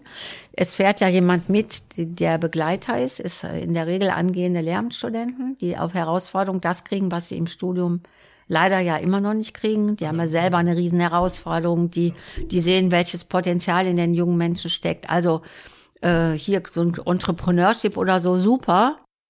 Ähm, aber jetzt mit der Herausforderung in den drei Wochen Geld verdienen, das tun wir dann in Fonds. Mhm. Okay. Aber für Entrepreneurship ist das super, aber da ist noch besser der Friday. Da komme ich nachher nochmal drauf zu sprechen. Können wir jetzt gerne drüber. Beziehungsweise, Genau, ich sage noch zur Herausforderung, ähm, was ganz toll ist, wenn die beim ersten Mal zurückkommen. Also man muss ja bedenken, die sind 13. Wir haben auch schon Genau. Fälle. also ab sel- 13 Jahren fängt das an. Selten, dass einer auf Herausforderung 13 wurde, wenn die ganz jung eingeschult wurden. Okay. Ne, 13, 14, 15. Dreimal. Und für die Eltern, für viele, also so ungefähr für die Hälfte der Eltern ist das ein riesen, riesen Herausforderung. Ja, die da- Kinder. Also die finden das alle ganz toll. Bis es, ganz, bis es soweit ist. bis es soweit ist. Und dann wird das erst verdrängt, ach, schaffen die sowieso nicht da und dahin und dann steht's vor der Tür. Da haben wir so Eltern, SOS-Telefon, Eltern für Eltern und und und. Da haben wir so im Laufe der Zeit so ein paar Tools entwickelt. Ähm, beim zweiten Mal ist besser. Weil die kommen natürlich total anders zurück, richtig gestärkt und er, erwachsener. Gibt es da, gibt's da eine Situation oder eine, eine, ein Erlebnis, was Ihnen besonders hängen geblieben ist bei einer Schülerin oder bei einem Schüler, die zurückgekommen sind und quasi ein neuer Mensch waren? Ja, ich weiß ja nur aus, äh, also ich weiß ja eigentlich nur aus Erzählungen. Die Jamila hat mir neulich gesagt, ihr Bruder, der Oberchaot. Ach so, das war bei alle ins Ausland. Aber ist egal, das ist noch ein Format. Drei, drei Monate alle ins Ausland. Genau, darüber hatte ich mit Der Jamila ist ausführlich richtig gesprochen. als neuer Mensch. Und ich erinnere mich, dass in einem ähm, auf der Bühne mal auch eine Schülerin gefragt wurde, die ich mit hatte. Und die kommt aus einem sehr, sehr offenen Haushalt. Sehr offene Eltern. Und sie sagte, beim ersten Mal hat meine Mutter so geweint. Also erst hat sie gesagt, meine Mutter wollte mich eigentlich wegen Herausforderungen nicht auf diese Schule schicken. Ich hätte nie, also ich kenne die Eltern, das hätte ich nie gedacht. Und dann hat sie gesagt, und sie ist ja so schwer gefallen. Die hat so geweint. Und als ich wiederkam, war ich viel, also habe ich viel mehr alles wertgeschätzt zu Hause und auch meine Eltern. Mhm. Und beim zweiten Mal hat sie schon ein bisschen besser losgelassen. Und beim dritten Mal hat meine Mutter verstanden, dass immer wenn sie loslässt, sie viel mehr zurückbekommt. Hm. Das hat mich sehr, sehr bewegt. Mhm. Ja, und Oskar. Ah, Jetzt habe ich den Namen genannt. Ist egal, Oskar kennt ja soweit keiner. Also war ein Junge mit sozial-emotionalen Förderbedarf. Also, so gibt's ja so Kinder mit Stempelchen. Ne? Und der, die hatten sich vorgenommen, mit allem Geld wieder zurückzukommen. Mhm. Und er war auf dem Schulhof, als Besuch kam. Ich wusste auch noch, ich hatte auch noch mit keinem gesprochen und ich sage, Oskar, komm doch eben mit. Kannst du gleich von Herausforderungen erzählen, mich interessiert auch, wie es war. Und er stand da total stolz und sagte, wir haben dreimal im Fünf-Sterne-Restaurant gegessen. Und, und, und, alle möglichen Geschichten. Und keiner hat ja geglaubt, dass wir das schaffen. Und meine Mama auch nicht. Und wir haben es geschafft. Und erste Mal, dass meine Mama mich gelobt hat. Mhm. Das war, ist mir auch sehr an die ans Herz gegangen. Aber man sieht ja diese Kinder, wenn die, vor allen Dingen, wir machen dann so einen Campus, mhm. der ist offen für alle, auch für Fremde. Und dann sitzen die da und dann erzählen die. Ich kann mich noch an einen Jungen erinnern, die waren in einem Tierpark, also in so einem Naturschutzgebiet und mussten morgens immer eimerweise Kartoffeln und Möhren schneiden, um die Tiere da zu füttern. Und die haben mit einer Begeisterung davon erzählt und so. Also es ist einfach ein sehr tolles Projekt und du, du lernst dann natürlich Entrepreneur Spirit. Mhm. Eine Risikobereitschaft. Du scheiterst, die machen sich ja einen Plan, aber das Leben läuft nicht nach Plan, musst du dich neu entscheiden. Merkst du, wow, du kannst aus jeder Situation wieder lernen, du lernst dich überhaupt zu entscheiden und äh, auch Konflikte zu lösen, da in der Gruppe, mitten in der Pubertät und du kannst nicht abhauen. Da passiert natürlich total viel. Ne? Ja. Und, und dies mit Ungewissheit umgehen. Du weißt nie, wo du schläfst. Ja. Und die kommen dann wieder beim ersten Mal und sagen, ich hätte nie gedacht, wie freundlich die Menschen sind. Mhm. Schon dafür lohnt sich Herausforderung, sich mit Fremdem und Fremden anfreunden. Ja. Wahnsinn. Ich finde es das schön, dass Sie gerade vom Entrepreneur Spirit sprachen, weil ich habe eben viel zu kurz gedacht. Ich habe natürlich direkt ans Geld gedacht und habe gesagt, ja, ja, super, da können die ja schon überlegen, wie man so, womit man Geld verdient, aber dabei sind diese Faktoren viel wichtiger die führen möglicherweise dann dazu, dass man irgendwie auch Geld verdient, aber allein der Umgang mit Ungewissheit genau. ist entscheidend, um ein Entrepreneurial Spirit, wie auch immer wir das jetzt nennen wollen, zu haben und zu kultivieren. Ja. Also. Ganz genau. Und dieser, und auch dieser Mut und sich auf Neues einlassen, auf etwas, was du nicht kennst und, äh, ja, auch, auch eben die Angst vom Scheitern verlieren. So viel ist ja. ja auch Angst, was passiert und so weiter. Und du, du hast eigentlich ein richtiges, äh, also da so drei Wochen in der Wildnis zu sein, das ist schon äh, ja. besonders, ne? Also da ich kommst erinnere, du wieder, bist du total mutig und es passieren ja auch die unglaublichsten Dinge. Ja. Es war mal eine Gruppe auf Korsika, die in der 20 Weg, die mussten natürlich alle Essen schleppen und so. Die hatten am Anfang 25 Kilo, später nur noch 14. Und die haben so einen kleinen Film gedreht und da habe ich gesehen, da ist von Anni der Schuh kaputt gegangen. Der Schuh hatte ein Loch, man konnte den Finger durchstecken, haben sie so gezeigt. Dann dachten wir, was machen wir, wie kleben wir den Schuh und so weiter, haben sie notdürftig erstmal geklebt. Und dann kam sie in ein kleines Dorf, man hörte die Hunde bellen, fünf Häuser vielleicht. Und dann hat einer aus der Gruppe den Müll weggeschmissen, den die immer gesammelt haben. Und da lag in der Tonne ein paar, lagen ein paar Wanderschuhe. Nagelneu und genau in Annis Größe. Schön. Dann haben sie gesagt, da wussten wir, da oben ist einer und passt auf uns auf. Ja. Und im Jahr drauf waren so fünf Mädchen, die sind nach Südfrankreich gegangen, war auch noch ganz jung. Die Herausforderung war, sie können kein Französisch, sind noch nie gewandert und haben 16 Kilo auf dem Rücken. Und von der einen kenne ich die Mutter sehr gut. Mhm. Und die schrieb eine Postkarte, du Mama, da ist ja wirklich einer oben. Mhm. Ne? die hatten sich so ein bisschen lustig gemacht. Also nicht lustig, aber die dachten, was erzählen die da? Da ist wirklich einer. Und dann haben wir auch so viele tolle Situationen gehabt, ja. Wahnsinn. Ja, oder ich weiß noch, als die erzählt haben, die sind an einem Fuchs vorbeigekommen, der angefahren war und so im Sterben lag und die wussten gar nicht, was sie machen sollten. Und so, also lauter solche Situationen ja auch. Ne? Aber vor allen Dingen, du bist die ganze Zeit in der Natur. Das ist. Ja. Ähm, Gibt es denn gibt's so einen Freigabeprozess? Also kommt es vor, dass jemand ein Projekt vorschlägt ja. und gesagt wird, na, nee. Ja, ich weiß noch, ganz am Anfang, man lernt ja dazu. Da kamen welche in mein Büro beim, beim ersten Mal und sagten, also wir brauchen noch mehr Geld. und dann habe ich gesagt, wie mehr Geld, wofür denn? Und dann haben die, äh, ich sag, was, was macht ihr denn? Ja, sie, sie gehen um, um Bodensee und dann brauchen sie jetzt mehr Geld für die Zeltplätze und so weiter. Dann habe ich gesagt, wo ist denn die Herausforderung? Oder um, um den Lago Maggiore oder was? Wo ist denn die Herausforderung? Ne, die wussten noch nicht mal die Kilometer. Die mhm. sind nicht auf die Idee gekommen, irgendwo anzuklopfen und so weiter. Und dann habe ich da mal nachgehakt und habe gesagt, das kommt überhaupt nicht in die Tüte.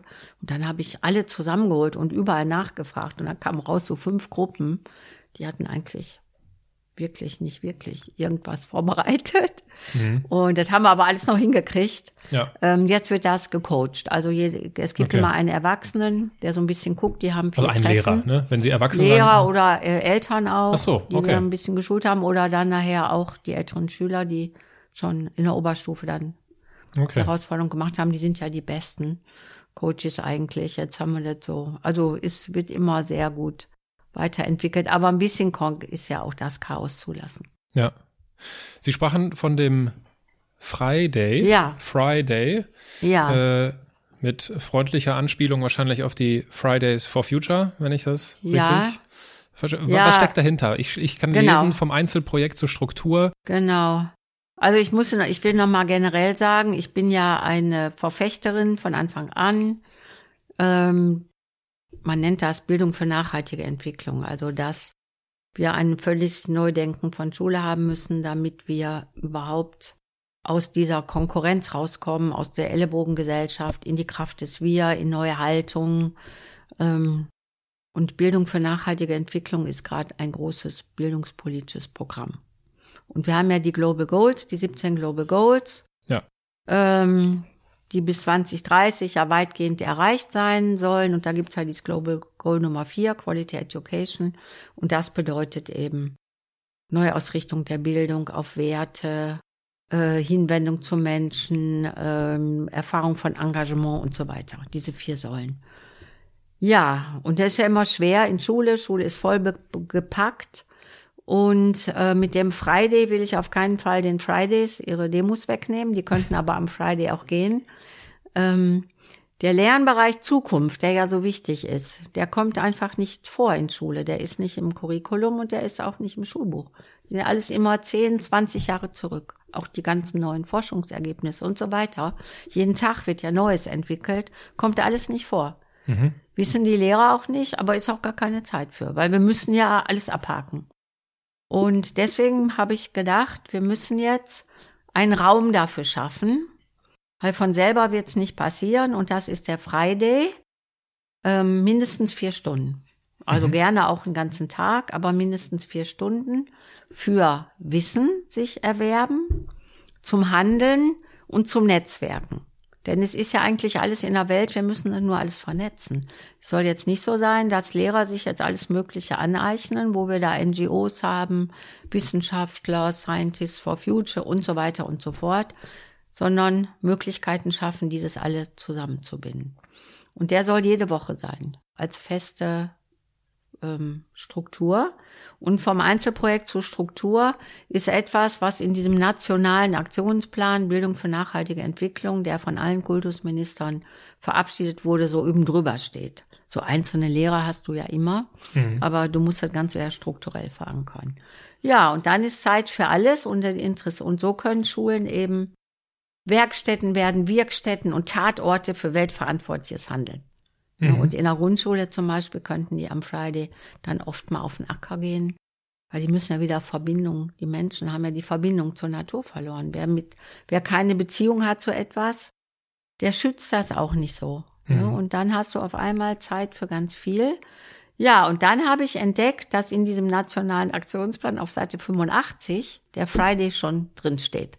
Aber vage, da steht drin, bis 2030 sind in allen Bildungssettings unverzweckte Freiräume strukturell zu verankern.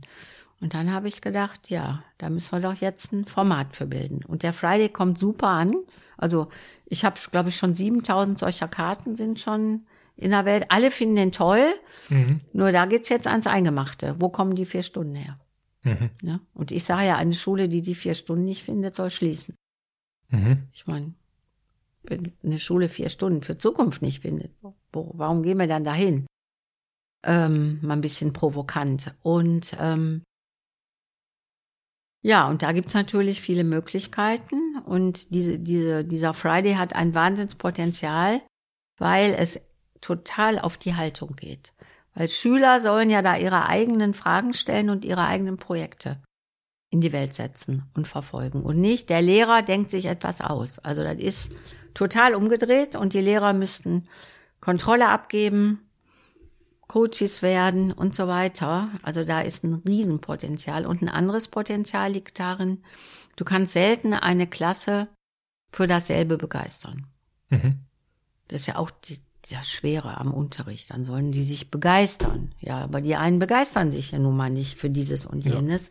Deswegen ist es schon ganz schön harter Beruf, Lehrer zu sein in der alten Schule. Ne, das ist ja auch dies anstrengend. Und jetzt hast du den Friday, ich sag, erzähle einfach eine Geschichte. Ich war in einem Gymnasium in Halle. Da kommt so ein kleiner Junge und sagt, ich glaube, ich habe keine Idee. Dann hatte er schon welche. Und dann sagte er, oh, meine Eltern ernähren sich sehr gesund. Wir kriegen jeden Donnerstag eine Biokiste vom Regionalbauern. Und dann sagte er, und ich würde so gerne mal auf den Acker und die Rüben rausrupfen und gucken, wie das alles wächst. Ja, der Friday.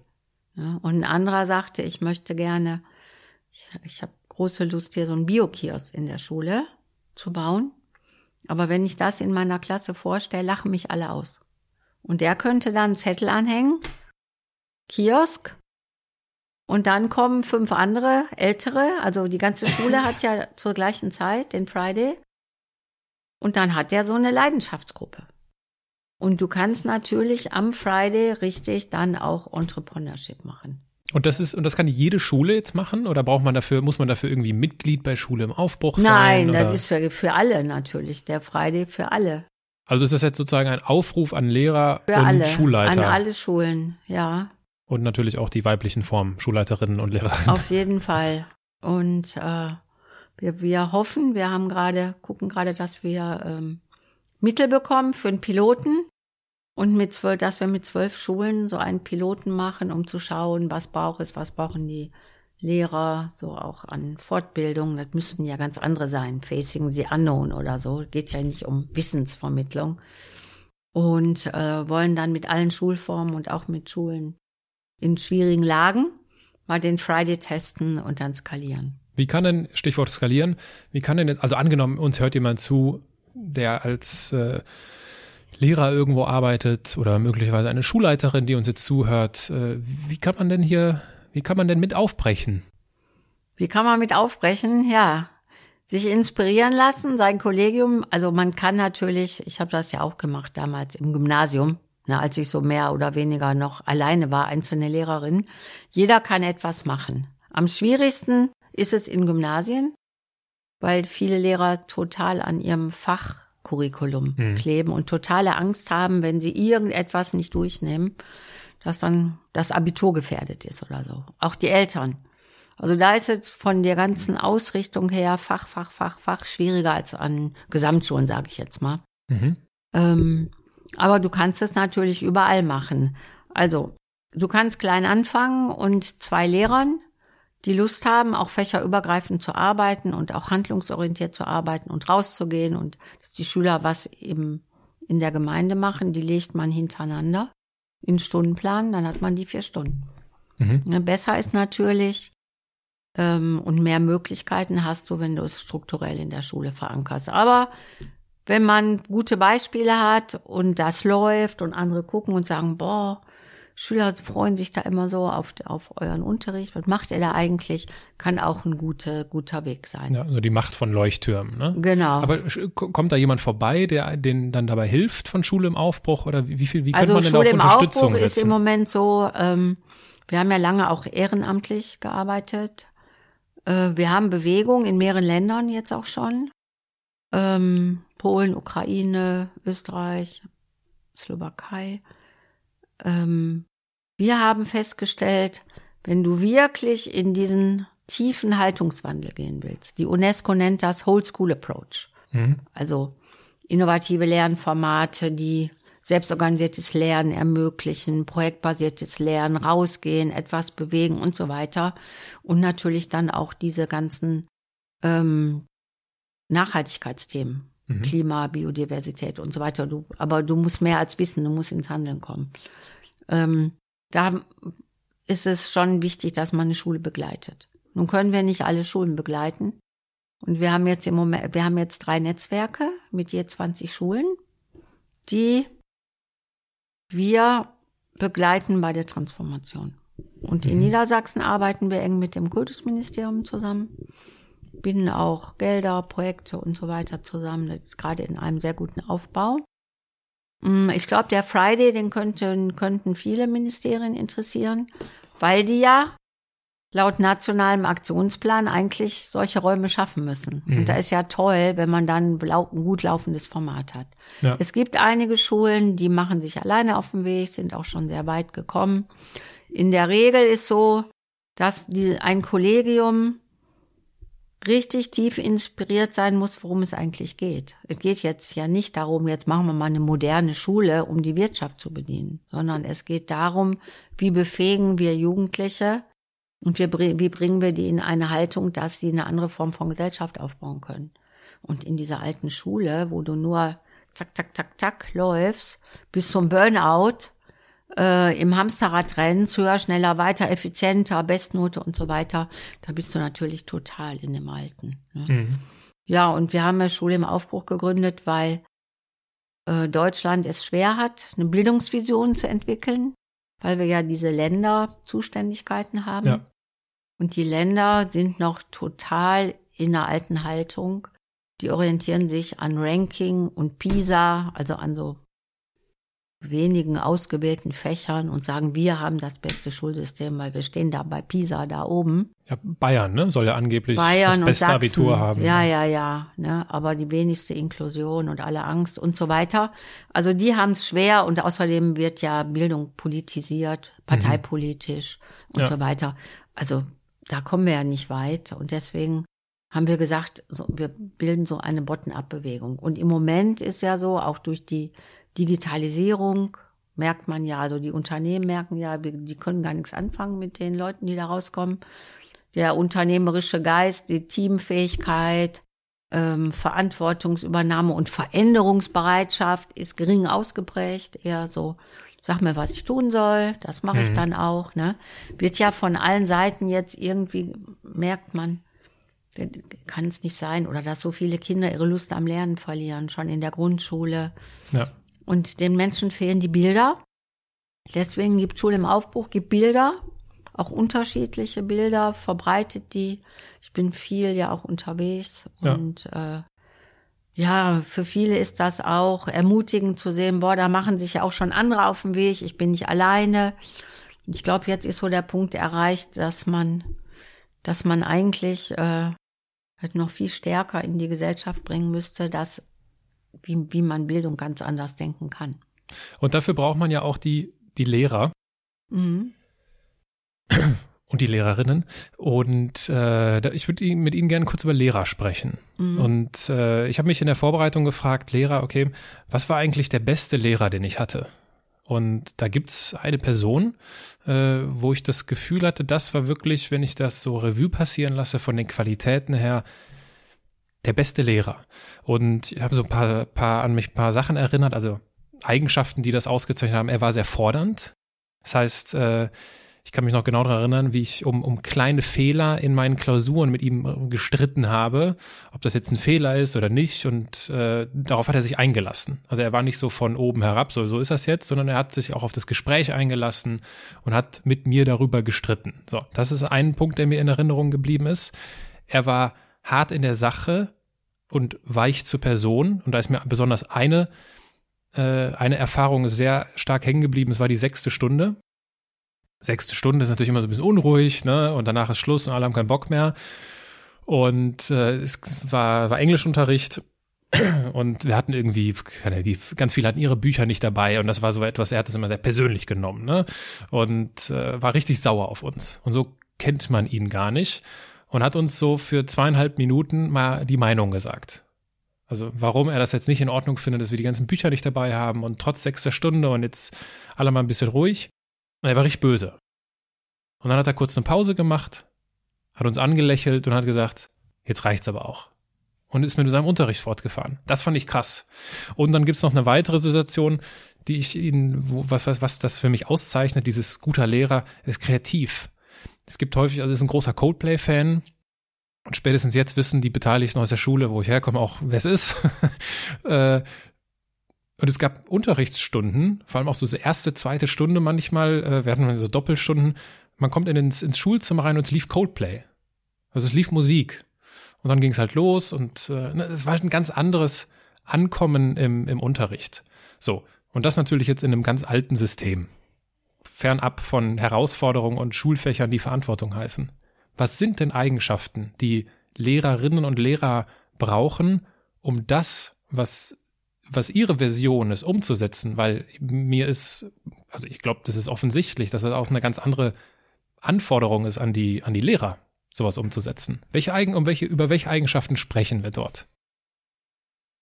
Also ich glaube, dass viele Lehrer Lehrer geworden sind, um ähm, Menschen zu begleiten.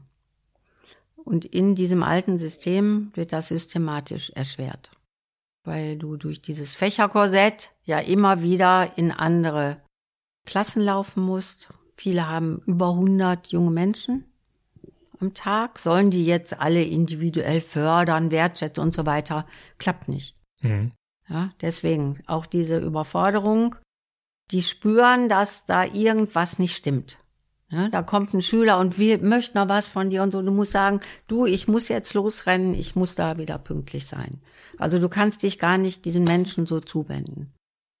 Ähm, deswegen, und gegen sein inneres Wissen zu handeln, ist ja der höchste Burnout-Faktor. Mhm. Und die handeln ziemlich häufig, glaube ich, gegen ihr inneres Wissen.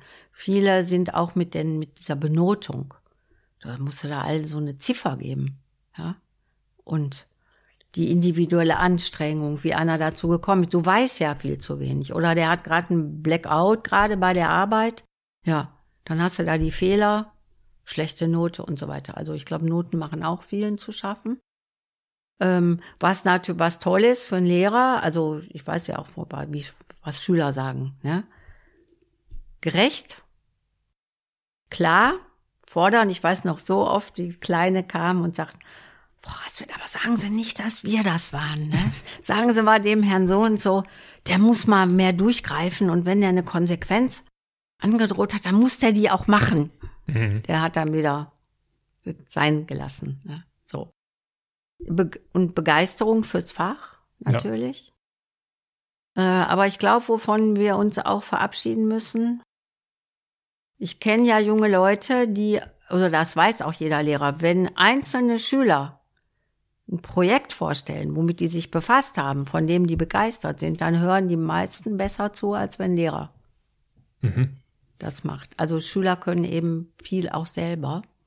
Und seine Begeisterung kann man auch natürlich mit reinbringen, aber nicht immer, indem man vor der Klasse steht und die berieselt. So, aber die Begeisterung merkst du ja sofort, wenn jemand begeistert ist, dann Sinn, Sinnstiftendes machen glaube ich, auch sehr wichtig heute, Purpose und worum geht's eigentlich. Und wir haben so große Herausforderungen. Und wenn die in der Schule, wenn es darum nicht geht, dann sagen auch viele, warum mache ich das jetzt hier eigentlich? Mhm. Und deswegen ist jetzt wichtig, dass wir so projektbasiertes Lernen einführen oder sowas wie den Friday, dass Schüler auch äh, etwas tun können, sich als selbstwirksam erleben. Warum machen so viele Erwachsene Warum sagen die ja, was soll ich denn schon tun? Ja, ist ja so. Wir wissen jetzt ganz viel und kommen nicht ins Handeln. Und wir wissen, das größte Defizit ist das Hoffnungsdefizit. Mhm. Also Menschen äh, wünschen sich jetzt schon eine andere Zukunft, dass in zehn Jahren dies und dies und dies da sein soll. Ja, unbedingt. Und dann werden sie gefragt, und was glauben Sie, dass das eintritt? Geht die Säule so runter. Und wenn man nicht äh, daran glaubt, dass etwas eintritt, ist auch der Impuls, sein Verhalten zu verändern, worum es ja heute auch zum Teil gehen muss, ne, ist ganz gering. Ja, wie kriegst du Hoffnung? Also in dieser Studie heißt das sogar Hoffnung, der schlafende Riese. Das heißt, du hast da ein richtig großes Potenzial, was schläft. Ne? Wie erweckst du das? Du kannst ja die, das größte Defizit zum größten Hebel machen. Und meiner Meinung nach für Hoffnung heißt für mich Vorbilder und Good News, dass ich sehe, wow, da gibt's ja jetzt schon ganz viel, dass ich das, dass ich das überhaupt wahrnehme und mitbekomme. Und das andere sind Selbstwirksamkeitserfahrungen. Ich kann was machen und im Team oder auch alleine und so weiter und ich kann die Welt verändern. Ich mhm. kann Changemaker sein. Ob in vier in Stunden klein. oder drei Wochen. Genau. Hauptsache diese genau. Selbstwirksamkeit. Ich finde, das, das genau. ist das richtige Wort an der Stelle. Genau. Selbstwirksamkeit. Genau. Ich kann etwas bewegen. Und das ist auch Selbstwirksamkeit und alle die, die Dinge, worüber wir jetzt gesprochen haben, sind ja auch sehr stark resilienzfördernd. Also die, die junge mhm. Generation, mhm. die werden schon noch harte Zeiten erleben. Ja, und wenn einer nie Chaos erlebt hat, also gesundes Chaos, sag ich ja, jetzt mal, ne? Ja, in der Schule, da gehst du rein. Also es fängt doch schon an mit dem ersten Schultag. Da kriegst du einen Stundenplan, der ein Jahr gültig ist. Dann weißt du jeden Mittwoch, erste Stunde, kommt Frau so und so für Englisch. Was Langweiliges gibt's doch gar nicht. Alles eingetaktet. Ist alles sonnenklar.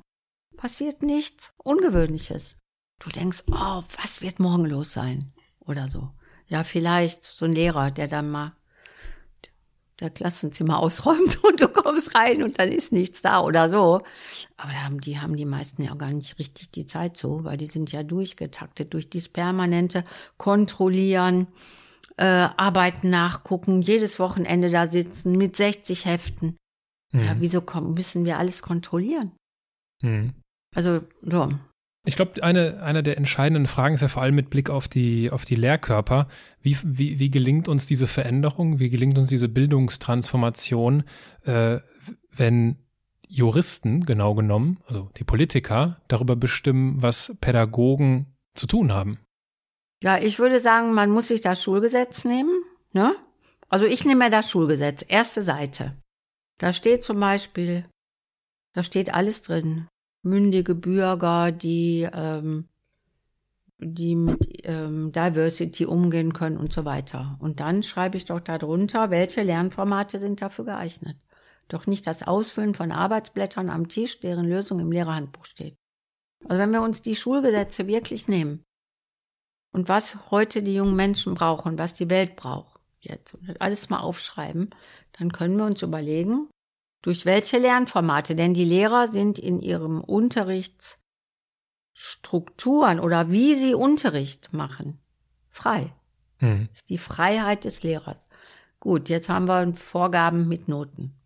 Nicht überall. Also in Berlin braucht man in den Sekundarschulen bis Klasse 9 keine Noten geben. Trotzdem geben die meisten Noten. Weil auch die Eltern das ja auch viel fordern. Ne? Genau. Das hat Jamila ja erzählt. Selbst genau. die Kinder und Eltern haben das fast genau. geschlossen gefordert. Aber wenn dann, aber die Eltern, die haben überhaupt noch nicht mal so einen Metablick gekriegt, was machen wir da eigentlich? Also ja. ich bin ja öfter auch mit Eltern auf Elternabenden oder also auf einer Veranstaltung für Eltern. Die kriegt man auch ins Boot. Aber wenn die überhaupt nicht darüber nachdenken, was mhm. macht das denn jetzt und so weiter? Oder dass viele Arbeitgeber ja gar nicht mehr die Noten wollen. Ja, das stimmt. Ja, da haben die aber noch im Kopf. Die haben noch ja. dieses Alte im Kopf, da muss man mal so ein paar Stimmen einspielen oder mal einkommen lassen. Die müssten auch eigentlich viel stärker in die Öffentlichkeit gehen, die äh, Unternehmen und so weiter. Müsste viel stärker nochmal kommen.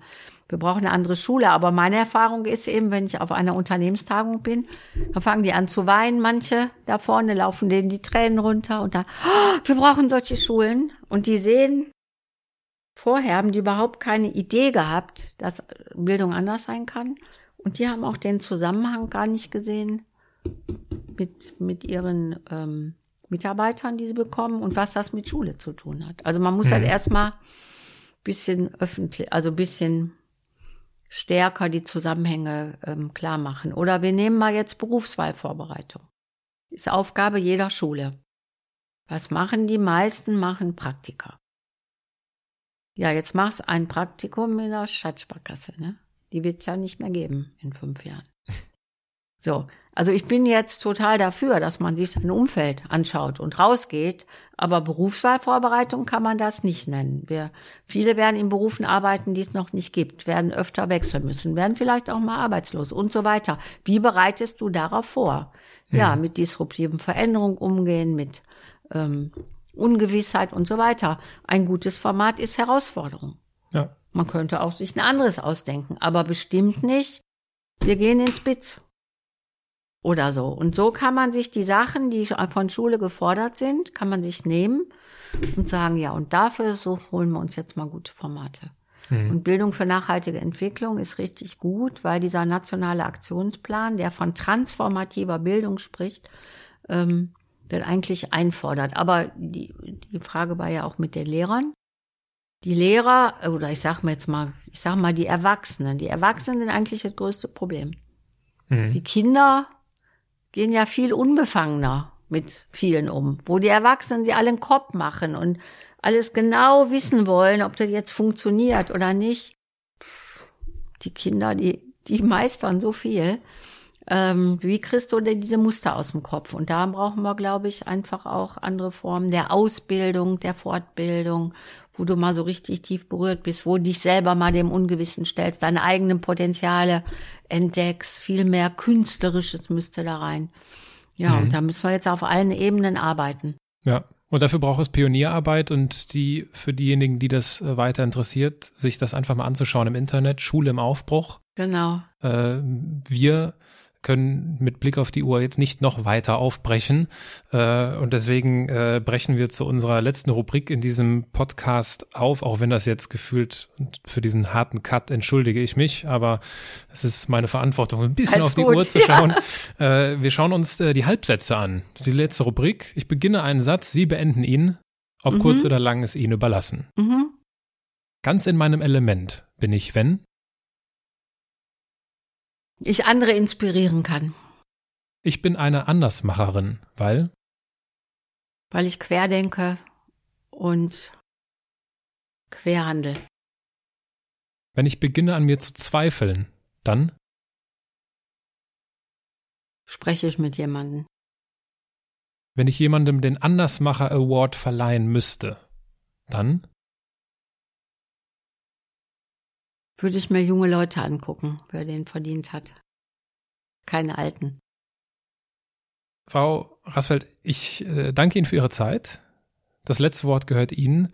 Gibt es etwas, was Sie unseren Zuhörerinnen und Zuhörern oder Zuschauerinnen und Zuschauern noch mit auf den Weg geben möchten, abschließend? Mhm.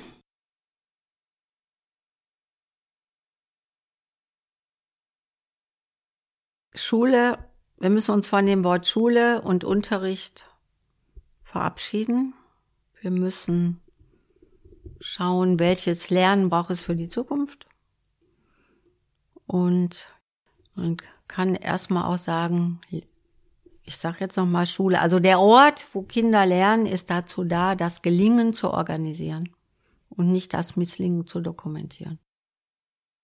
Und da müssen wir alle dran mitarbeiten. Und um diese Schule, die ja viele nicht mehr gut finden, um die zu verändern, können wir nicht sagen, müssen die Lehrer machen. Brauchen wir jeden und jeden in dieser Gesellschaft. Und dann würde ich sagen, sprecht positiv über positive Beispiele. Da findet man Tausende im Netz mhm. und hört auf zu meckern über die Schule. Verbreitet positive Nachrichten und glaubt daran, dass wir alle gemeinsam dieses System drehen können. Und ich bin Ihnen dankbar, dass Sie daran glauben und ich bin dankbar, dass Sie systematisch Andersmacher produzieren. Äh, und äh, deswegen freue ich mich, dass Sie ein Teil dieses Podcasts sind, Frau Rassfeld. Vielen lieben Dank für Ihre Zeit. Ja, vielen Dank. Waren tolle Fragen.